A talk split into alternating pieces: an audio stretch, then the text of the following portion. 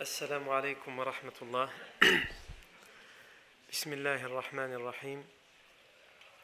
إن الحمد لله نحمده ونستعينه ونستغفره ونعوذ بالله من شرور أنفسنا ومن سيئات أعمالنا. من يهده الله فلا مضل له ومن يضلل فلا هادي له وأشهد أن لا إله إلا الله وحده لا شريك له وأشهد أن محمدا عبده ورسوله صلى الله عليه وآله وسلم. يا أيها الذين آمنوا اتقوا الله حق تقاته ولا تموتن إلا وأنتم مسلمون. يا أيها الناس اتقوا ربكم الذي خلقكم من نفس واحدة وخلق منها زوجها وبث منهما رجالا كثيرا ونساء واتقوا الله الذي تساءلون به والأرحام ان الله كان عليكم رقيبا. يا ايها الذين امنوا اتقوا الله وقولوا قولا سديدا. يصلح لكم اعمالكم ويغفر لكم ذنوبكم. ومن يطع الله ورسوله فقد فاز فوزا عظيما. اما بعد فان اصدق الحديث كتاب الله تعالى. وخير الهدي هدي سيدنا محمد صلى الله عليه وسلم. وشر الأمور محدثتها. وكل محدثة بدعة وكل بدعة ضلالة وكل ضلالة في النار ثم أما بعد Dans les vers et les rimes de, du poète Hassan ibn Thabit, radiallahu anhu, on s'était arrêté dit نبي أتانا بعد يأس وفترة من الرسل والأوثان في الأرض تعبد. Il dit فأمسى سراجا مني فأمسى سراجا مستنيرا وهاديا. يلوح كما لاح الصقيل المهند. أنذرنا نارا وبشر جنة. وعلمنا الإسلام فالله نحمد. Ici نبي أتانا بعد يأس وفترة من الرسل Un prophète nous est venu après une longue période de désespoir et on ne croyait plus qu'allait arriver encore un, un messager. Et les idoles, les statues étaient adorées sur terre à ce moment-là, au moment où il est arrivé.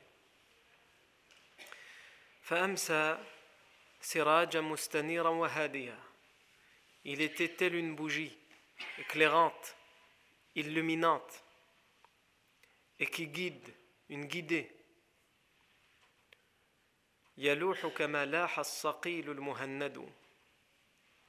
Il apparaissait comme apparaît as-saqil al-muhannadu.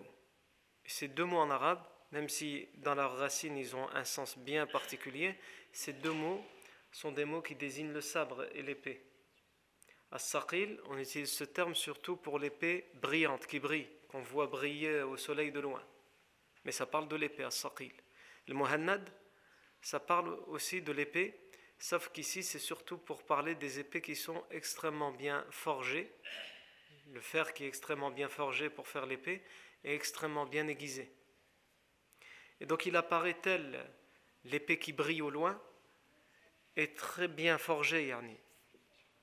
Et c'est une, métaphore aussi pour parler de, son, de, son, de, ce, de ses caractéristiques physiques comme on l'avait déjà dit, lorsque le professeur Hassan s'était arrêté chez Umm Ma'bad pendant la Hijra, et elle avait fait son, son, sa description physique, et on avait dit c'est une des meilleures descriptions physiques qui a été faite du, du prophète Mohammed par la, cette vieille dame, Umm Ma'bad, sur laquelle nous ne reviendrons pas aujourd'hui.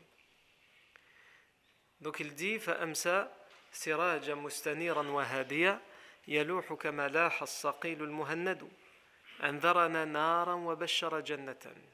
il nous a avertis, mis en garde contre le feu de l'enfer. Et il nous a annoncé la bonne nouvelle du paradis. Il nous prévient. Il y a l'enfer et il y a le paradis. Pour les bons, pour ceux qui font les bonnes actions, il y a le paradis. Pour les mauvais, pour ceux qui accomplissent, qui commettent les mauvaises œuvres, il y a le, le châtiment, il y a l'enfer.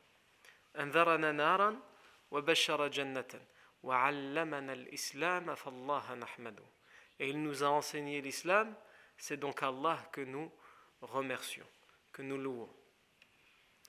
On continuera la fois prochaine, Inch'Allah, sur. Euh, il nous reste juste deux ou trois vers de ce poème de Hassan ibn Thabit. La semaine prochaine, Inch'Allah ta'ala. On s'est arrêté la fois dernière dans la vie du prophète, salam,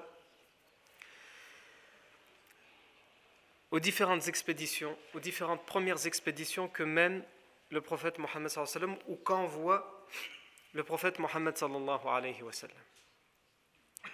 La première de ces expéditions, c'était l'expédition de Sif al-Bahr avec Hamza ibn Abdel Muttalib.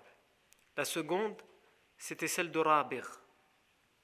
La troisième, c'était celle de Al-Kharrar avec Sa'd ibn Abi Waqqas.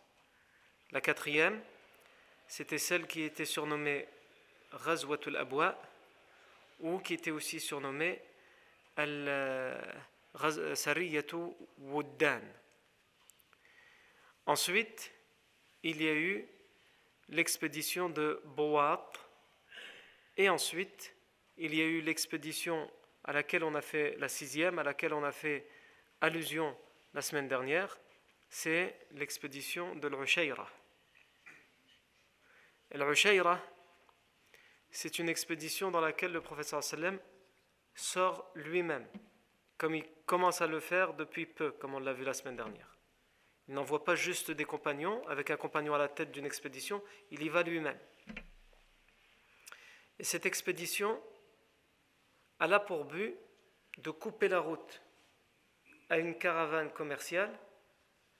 Cette caravane commerciale est sortie de la Mecque et elle se dirige vers le Cham, vers la Syrie. Et à la tête de cette caravane commerciale, il y a Abu Sufyan. Le prophète sallam va arriver à l'Ushayra, mais il aura raté cette caravane la caravane menée par Abu Sufyan. Rappelez-vous-en parce qu'en réalité c'est de cette caravane qu'il s'agira lorsqu'il va y avoir quelques mois plus tard la bataille de Badr. Ils partent jusqu'en Syrie, ils vont y rester, ils vont faire leur commerce et ensuite à leur retour c'est de cette caravane qu'il s'agira lorsque le prophète va sortir pour la bataille de Badr pour essayer de rattraper cette caravane. En tout cas, ici, pour l'instant, il la rate et ça, donne lieu à l'expédition, comme on a dit, de Al-Ushayra. Mais le prophète sallam ne retourne pas à Médine sans rien, puisqu'il a pu signer un pacte d'alliance et de non-agression avec la tribu des Bani Moudlij. La tribu des Bani Moudlij, comme on l'a rappelé brièvement la semaine dernière, c'est une tribu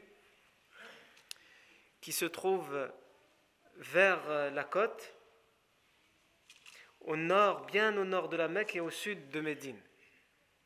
Et le professeur Hassan était passé non loin des Bani Moudlij pour essayer d'échapper aux Quraysh pendant la Hijra. Et les Quraysh qui avaient fait courir le bruit qu'ils donnaient une rançon de 100 chamelles pour quiconque capturer le prophète Mohammed sallallahu alayhi wa mort ou vif, ils vont se déplacer, ils vont chercher dans le désert partout, ils ne trouvent pas aucune trace du prophète sallallahu sallam. le prophète sallam paye Abdullah ibn Urayqit, qui était à l'époque un bédouin idolâtre, mais qui est un expert, avant il y a des gens, c'était leur travail, un expert pour euh, aider les gens qui sont pourchassés ou les fugitifs à aller d'un point A à un point B sans qu'ils ne soient rattraper. Et donc le professeur Hassan prend ce guide. Et en même temps, en face, les Quraysh aussi, ils payent, ils essayent de payer les meilleures personnes pour rattraper les gens. Et on avait expliqué que la tribu des Bani Moudlij, donc on l'avait expliqué quand on avait fait la Hijra, la tribu des Bani Moudlij, de père en fils, sont des gens qui, ont, qui, qui apprennent à pourchasser les gens dans le désert et à trouver les traces des gens. Mais ils regardent les traces de pas, ils regardent les traces des montures. Et aussi en fonction de la profondeur de la trace de la, de, la, monture, ils savent dire si ce sont des bêtes qui sont chargées ou pas, de combien à peu près elles sont chargées. Il y a beaucoup de choses comme ça. En fonction aussi des excréments que laissent ces bêtes, ils regardent. Est-ce que sont des Qu'est-ce qu'ils ont mangé? Ça veut dire est-ce qu'ils sont du coin, ces bêtes-là, ou elles viennent de loin? Al-Muhim, toutes des choses comme ça. Et donc les Quraysh vont voir les Bani Moudlij parce qu'ils savent que c'est leur art à eux de savoir rattraper les gens. Et ils leur disent, nous euh, essayons de rattraper un homme qui se dit prophète, etc. Et donc si vous, le, si vous les trouvez, vous aurez droit à la rançon. Au début, on avait expliqué qu'au début, ils ne voulaient pas faire participer les Bani Moudlij parce qu'ils voulaient que l'honneur revienne à quelqu'un des Quraysh. Mais quand le temps pressait, que les jours passaient et qu'ils ne trouvaient aucune trace, ils avaient peur qu'il leur échappe à tout jamais, que le professeur Sam leur échappe à tout jamais, et donc ils ont fini par demander l'aide des Bani Moudlij. Et un homme, alors que les Bani Moudlij discutaient entre eux, un homme est arrivé il leur a dit de quoi vous discutez? Ils ont expliqué. Les Quraysh sont venus, ils nous ont proposé une rançon si nous arrivons à rattraper un homme qui se dit prophète, etc. Et donc ils ont décrit le nombre de personnes qui étaient en voyage avec les indications qui leur avaient été données par les Quraysh. Et le chef des Bani Mudlij était dans cette assemblée. Suraqa ibn Malik, radiallahu anh. À ce moment-là, ce n'est pas encore un compagnon, mais il le deviendra plus tard. Et il se trouve que. Il se trouve que le voyageur qui vient d'arriver, il leur dit ben écoutez, les indications que vous donnez et ces précisions, ce sont exactement les indications qui concordent avec des gens que je viens de croiser, pas loin d'ici, et qui vont vers le nord, vers Médine. Ça doit être eux. Et donc les gens disent oui, ça doit être eux. Il faut qu'on les rattrape pour avoir la rançon. Et Suraq Abdou Malik leur dit non, non, non, c'est pas eux. Parce que eux, je les connais, ils sont partis d'ici. Non, non, c'est pas vous inquiétez pas. Ils doivent être dans un autre côté. Pourquoi il leur dit ça? Parce que lui, il est persuadé que c'est eux, il veut avoir la rançon pour lui tout seul, pour la partager avec personne. Donc il continue la conversation, il fait comme si de rien n'était. Et quand plus personne ne se doute de rien, il rentre chez lui, il demande à son servant de lui préparer sa monture, mais derrière la maison, pas, pas en face de la maison, pour que personne ne le voie, et il part. Et il les rattrape. Et Abu Bakr Siddiq raconte cet événement en disant J'ai vu au loin arriver un cavalier qui galopait et qui brandissait sa lance. Et lui, tout ce qu'il veut, c'est la rançon. Donc les Quraysh ont dit mort ou vif, peu importe. Donc il brandit la lance. Il est menaçant pour montrer qu'il vient les capturer. S'il résiste, il les prend morts. Peu importe. Lui, ce qu'il veut, c'est la rançon. Mort ou vif, il aura la rançon. Et donc Abu Bakr, il dit Je commence à paniquer. Et pendant tout ce temps-là, il dit, le professeur garde la tête baissée et il marche tout en récitant des versets du Coran. Sans aucun moment s'inquiéter de ce cavalier qui arrive à toute vitesse et qui brandit sa lance. Et Abu Bakr, il dit, je ne savais que faire. Donc en, panique, je vais devant le sallam en me disant peut-être qu'il va, comme il le voit arriver de loin, il va arriver par ici.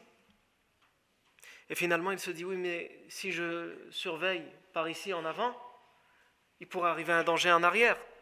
Quelqu'un pourra arriver par l'arrière, donc il retourne en arrière. Et puis là, il s'inquiète, il se dit, mais il n'y a plus personne devant, etc. Yarni, il était en panique, il était stressé. Et lorsque Suraq ibn Malik s'approche un petit peu, mais il n'est pas encore assez proche pour pouvoir atteindre sa cible, le, son cheval trébuche, tombe et le fait tomber. Donc là, il est pris de peur. Euh, le sable est normal, il n'y a pas de trou, et le cheval trébuche. Un cheval, ne trébuche pas facilement, il tombe pas facilement. Et les idolâtres, ils avaient une, coutume superstitieuse, c'est qu'ils avaient avec eux ce qu'on appelait des flèches de divination. C'était des genres de bâtons hein, sur lesquels il y a été écrit des, choses, des messages. lui, il en avait trois. Sur, sur un bâton, il était écrit Na'am, oui. Sur le deuxième, il été écrit La, non. sur le, sur le troisième, il n'était rien écrit. Yani, il les mélangeait comme ça dans une sacoche et il prenait au hasard sans regarder. Il posait une question. En fait, il posait la question à ses, idoles. Donc, quand il a vu le, cheval trébucher qu'il est tombé, il a commencé à avoir peur. Et superstitieux qu'il était, il a commencé à mélanger les bâtons. Il a dit Est-ce que je dois attraper ces gens, les capturer pour avoir la rançon? Donc, il mélange, il prend le bâton, et qu'est-ce qui sort? Là. Non. Et lui, il croit en ça. Il croit en, sa superstition. Et pourtant, malgré sa croyance, il n'a pas du gain. Donc ses flèches, ses idoles, ils lui disent non, il ne faut pas y aller, mais il se rappelle de la rançon, donc il dit ah, Mais non, les idoles ont dû se tromper. Et il remet les bâtons dans la sacoche et il, grimpe une nouvelle fois sur le cheval. Non.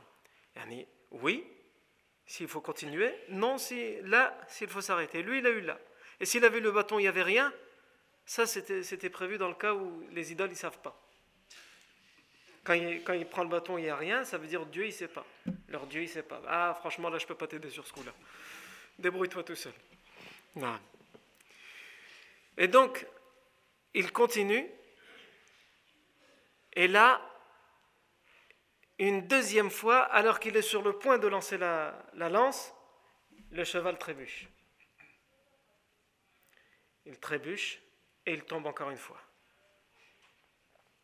Mais cette fois, le cheval ne fait pas que trébucher. Lorsqu'il vient pour essayer de reprendre le cheval, il voit autour du cheval comme une colonne de fumée, de poussière avec le sable. Colonne de sable qui se, qui se lève et ne comprend pas.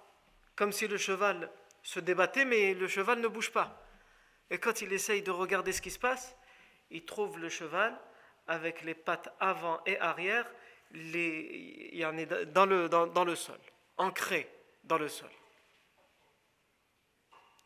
Donc là, il se dit, il y a un problème.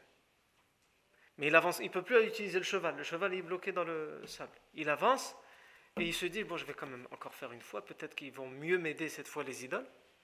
Et donc il prend encore une fois le, bâton et encore une fois il trouve quoi? Là. Non. Il n'y va pas. Là, tu dis croire en ça, pourquoi tu y vas? Et là, il a commencé à trembler. Et il tombe une fois. La flèche, elle lui dit non.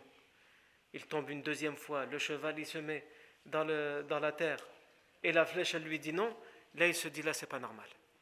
Et de loin, il supplie ces gens qu'il ne connaît pas encore, il leur dit s'il vous plaît, ne me faites pas de mal. Je demande votre protection. Donc il est venu pour les capturer. Il a, gardé ça de façon égoïste alors que tout le monde voulait le capturer. Et cette fois, il leur dit, s'il vous plaît, je vous demande votre protection. Ne me faites aucun mal. Il tremble. Et là, le professeur Hassan s'arrête de lire, et il s'arrête, et il lui fait signe d'avancer. Et il dit, Suraq ibn Malik, il dit, je demande votre protection. Le professeur Hassan lui dit, tu n'as aucun mal à craindre de nous, et tu auras notre protection. Suraq ibn Malik, il dit, je veux une preuve, je veux quelque chose d'écrit.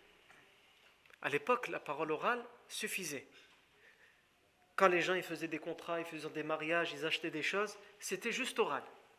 Mais le fait que Suraq ibn demande quelque chose qui est marginal à l'époque, c'est-à-dire qu'il veut que cet engagement soit écrit, ça montre comment il était terrorisé. Il veut que cette, protection qu'il va avoir de cet homme soit authentique, yani. On ne peut pas revenir dessus. Parce qu'il ne sait pas que c'est le prophète Mohammed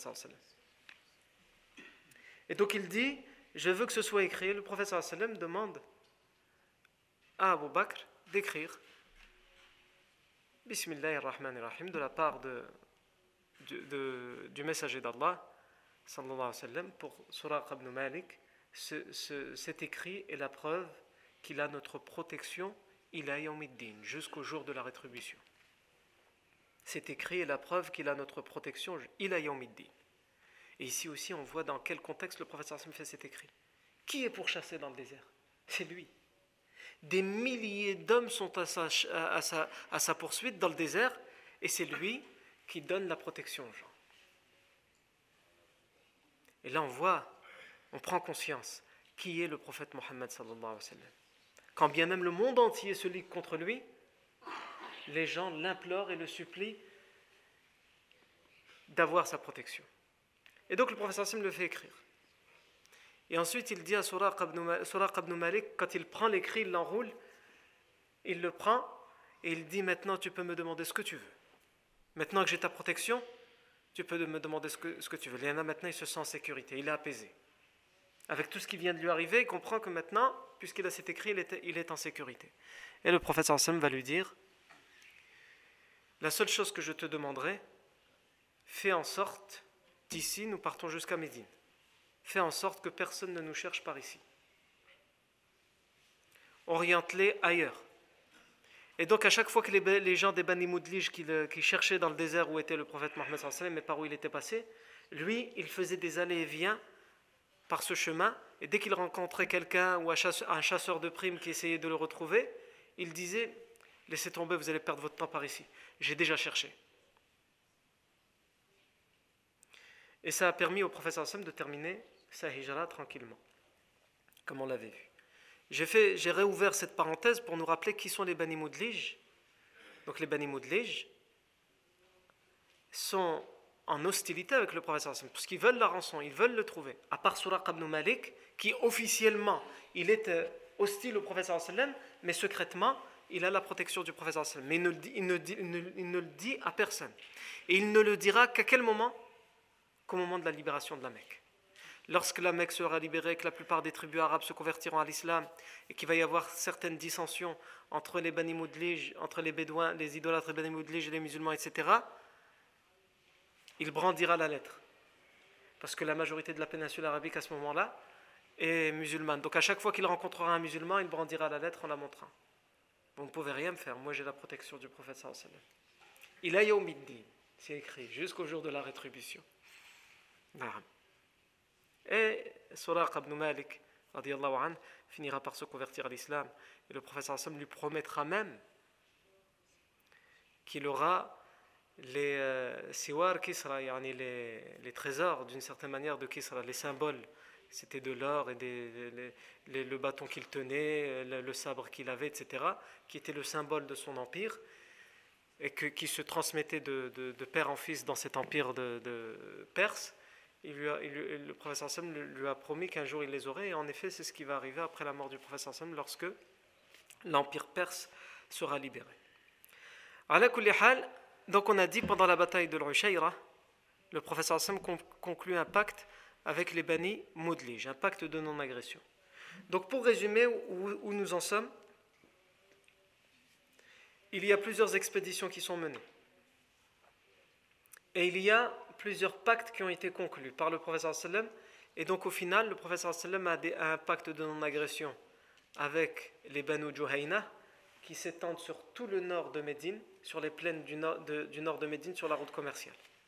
Il a conclu un pacte avec les Banu Damra qui sont sur tout l'ouest de Médine. Et maintenant il vient de conclure un pacte avec les Bani Moudlij qui sont au sud de Médine. Et donc le professeur Hassan, tout doucement mais sûrement, il est en train de mettre tout un périmètre de sécurité autour de Médine pour que ces gens-là qui, étaient les ennemis d'hier deviennent ses alliés de demain. Lorsque les Quraysh voudront l'attaquer, il aura toujours des informateurs dans ses tribus, puisqu'il a des pactes avec eux. Et il sait qu'il peut aller et venir sur ces plaines et dans ce désert sans craindre l'attaque de ces personnes-là, parce qu'il a conclu des pactes avec eux.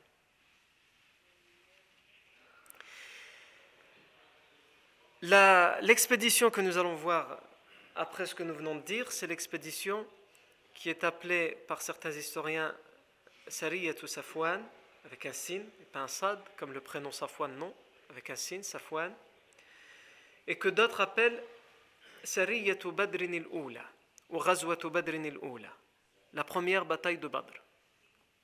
Nous, la bataille de Badr qu'on connaît, c'est la grande. Celle où il va y avoir beaucoup de morts, etc. Ben, c'est pas ça la première bataille de Badr. La première bataille de Badr, c'est celle dont nous allons parler aujourd'hui. En vérité, ce n'est pas une bataille, c'est juste une expédition. Et pourquoi certains historiens l'appellent la première? Tout simplement parce qu'elle va avoir lieu à Badr. Mais elle n'a rien à voir évidemment avec la bataille de Badr que nous allons voir plus tard. Le prophète sallallahu alayhi wa sallam, pourquoi il va sortir jusqu'à Safwan jusqu'à Badr? Le prince Hassan est rentré de l'Ushayra. Et quelques jours plus tard, nous, ça fait un moment qu'on parle de Médine et de ce que le professeur Hassan fait, on va s'intéresser à ce qui se passe à la Mecque. Chaque semaine qui passe, les notables de la Mecque reçoivent des informations qui sont mauvaises. Première information, les musulmans ont conclu un pacte avec les Banu Juhayna sur la route commerciale. Mince. Deuxième information, ils, ont reçu, ils prétendent avoir reçu un verset qui leur permet de prendre les armes. C'est une menace.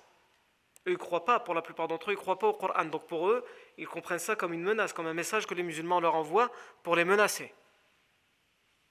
Troisième information, leurs caravanes reviennent en disant Nous avons été pourchassés, poursuivis et dans certains cas même attaqués avec des flèches, comme l'a fait Sa'd ibn Abi Waqqas, par les musulmans. Donc ils ne se sentent plus en sécurité.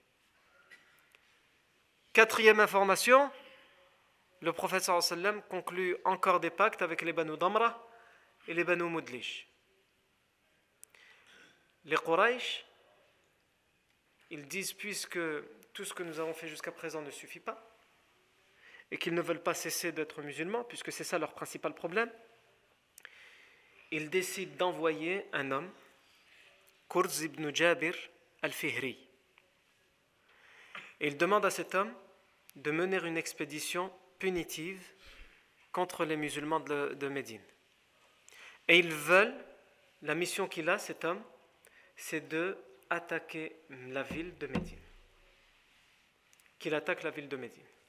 Il faut que les musulmans comprennent que si eux, ils veulent nous faire mal sur la route commerciale, nous, nous sommes capables de les attaquer chez eux, dans leur demeure. Donc c'est menace contre menace. Le professeur Sam, on avait déjà expliqué à plusieurs reprises pourquoi il fait tout ça. Il fait tout ça justement pour essayer qu'il y ait une ouverture et qu'il puisse y avoir un pacte. La vous avez votre religion, nous avons la nôtre. Adorez vos, dieux et laissez-nous adorer notre Dieu sans qu'on s'attaque. Mais non, les Quraysh ne veulent pas entendre ça.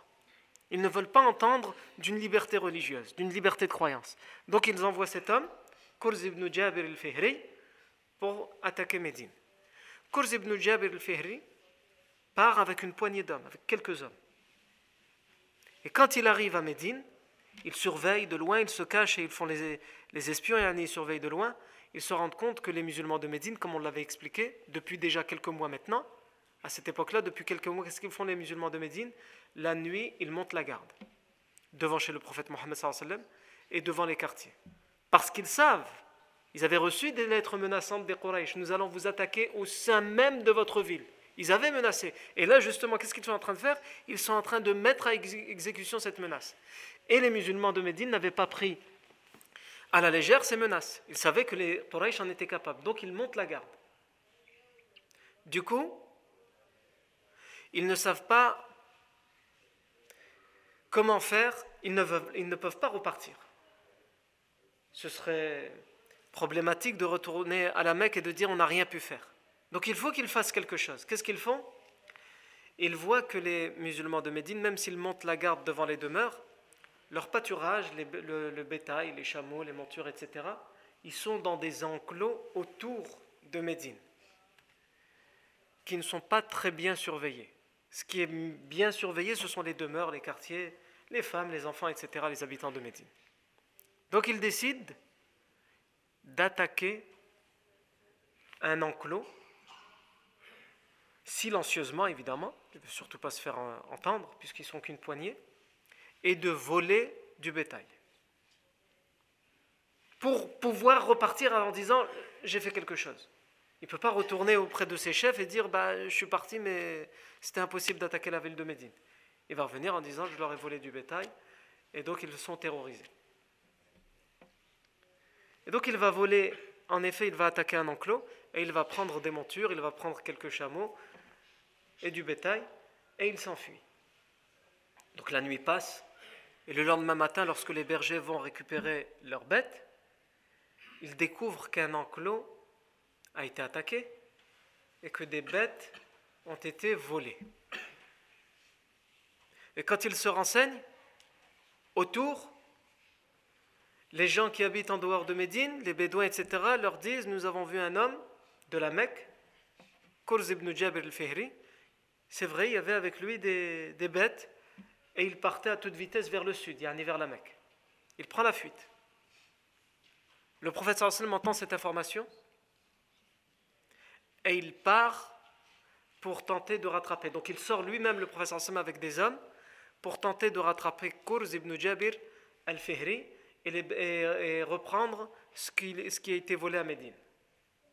Le prophète sallam va partir à toute vitesse jusqu'à ce qu'il arrive à Badr.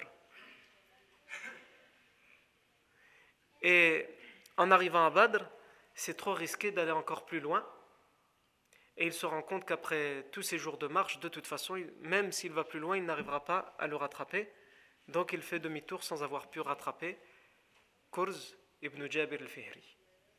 Le professeur Hassan retourne à Médine. Mais évidemment, les musulmans ont été attaqués à l'intérieur de Médine. Donc les Quraysh ne comprennent pas les signaux et les messages qui sont envoyés. Et donc le professeur Hassan va être obligé une fois de plus de monter dans les attaques, dans les expéditions qu'il a menées jusqu'à présent. De faire quelque chose de plus. Mais toujours encore une fois, faire quelque chose de plus, mais toujours pas une guerre totale et ouverte avec les Quraysh. Parce que ça coûterait trop de morts. Donc le professeur Hassan va dire, ils vont s'attendre pour que nous nous vengions à ce que nous attaquions la Mecque. Et donc ils vont monter la garde, ce sera impossible d'attaquer la Mecque.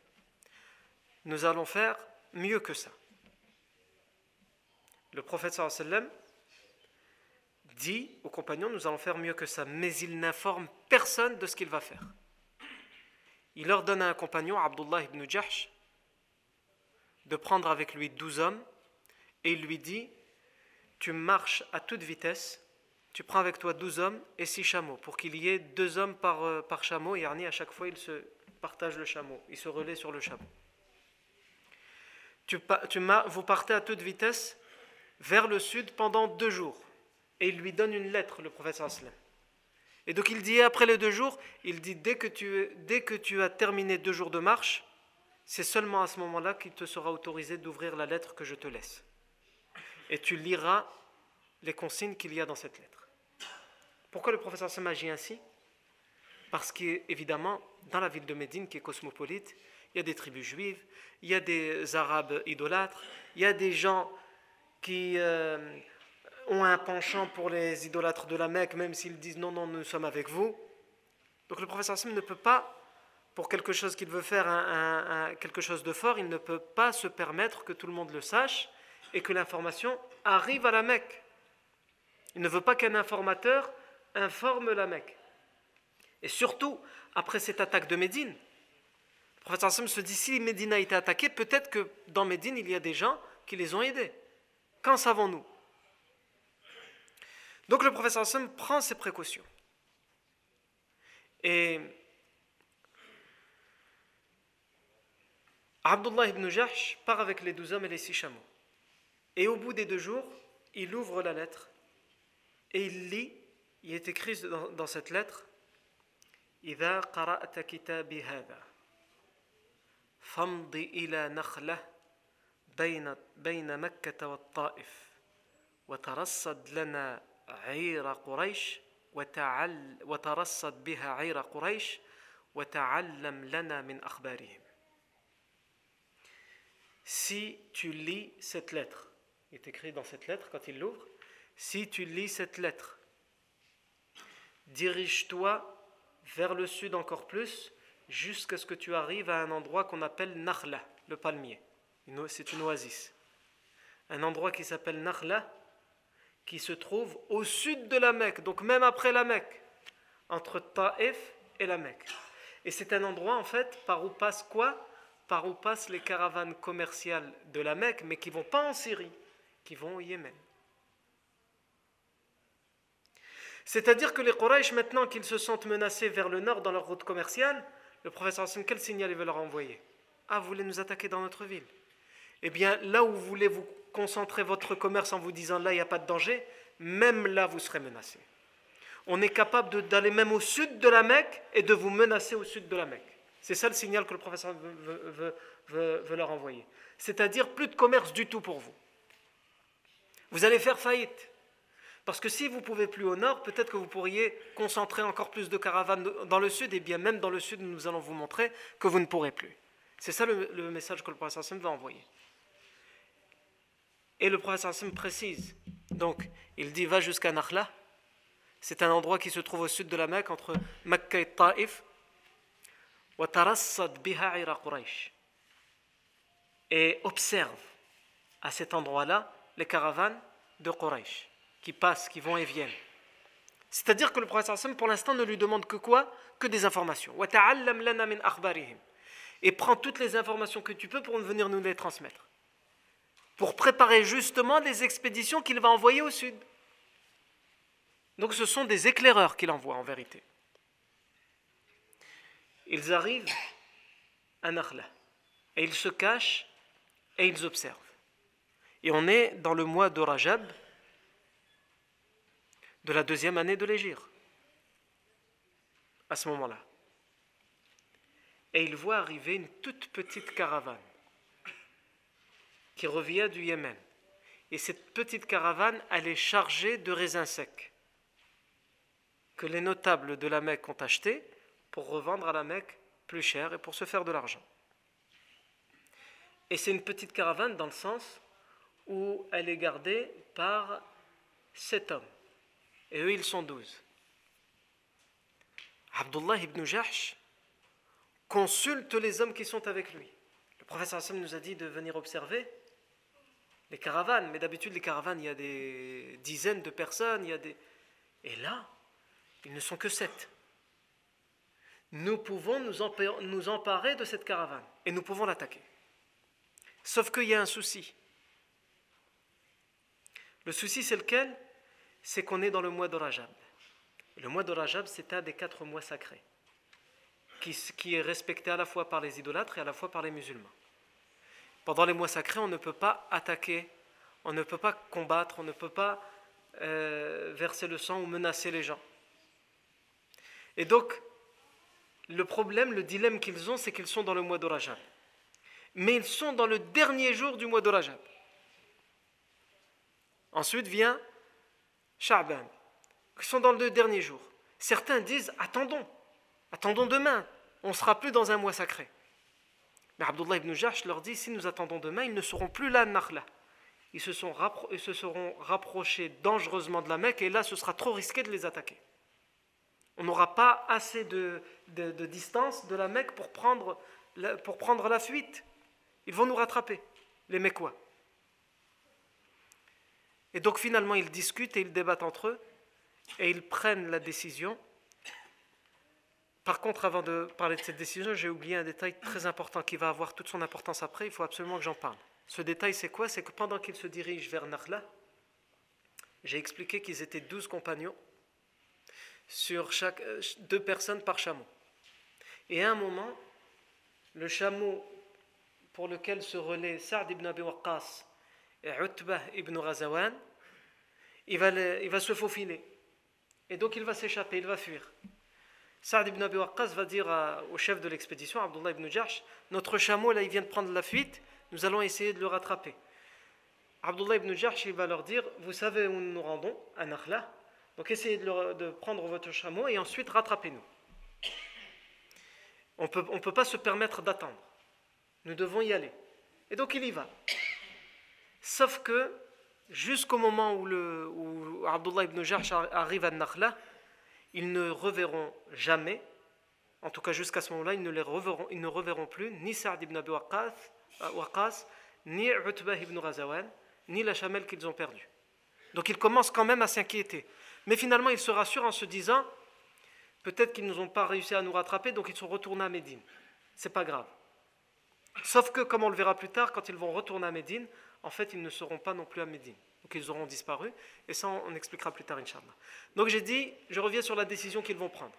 La décision qu'ils vont prendre, c'est, Abdullah ibn Jarj va dire, assumons le fait de les attaquer pendant le dernier jour du mois de Rajab, pour pas que se faufile cette caravane, surtout après ce qu'ils ont fait. Ils ont attaqué de nuit un de nos enclos et ils nous interdisent l'accès au lieu saint. Ce sont eux qui transgressent le sacré, pas nous. Et donc ils vont se mettre sur le chemin et les attendre. Ils leur font une embuscade, mais ils se montrent, ils ne se cachent pas. Et ils les attendent. Pourquoi? Parce qu'ils ne veulent pas les attaquer. Ils veulent leur dire la bourse ou la vie, comme on disait à l'époque. C'est-à-dire, tu me donnes la caravane et tu pars. Et tu as la vie. Tu veux pas? Alors on s'attaque et peut-être que vous allez mourir à cause de ça. Et donc, qu'est-ce qui va se passer à ce moment-là? Comment va se dérouler cette altercation et cet affrontement? Ça, c'est ce que nous verrons la fois prochaine باذن الله تبارك وتعالى بارك الله فيكم pour votre attention. سبحانك اللهم وبحمدك اشهد ان لا اله الا انت نستغفرك ونتوب اليك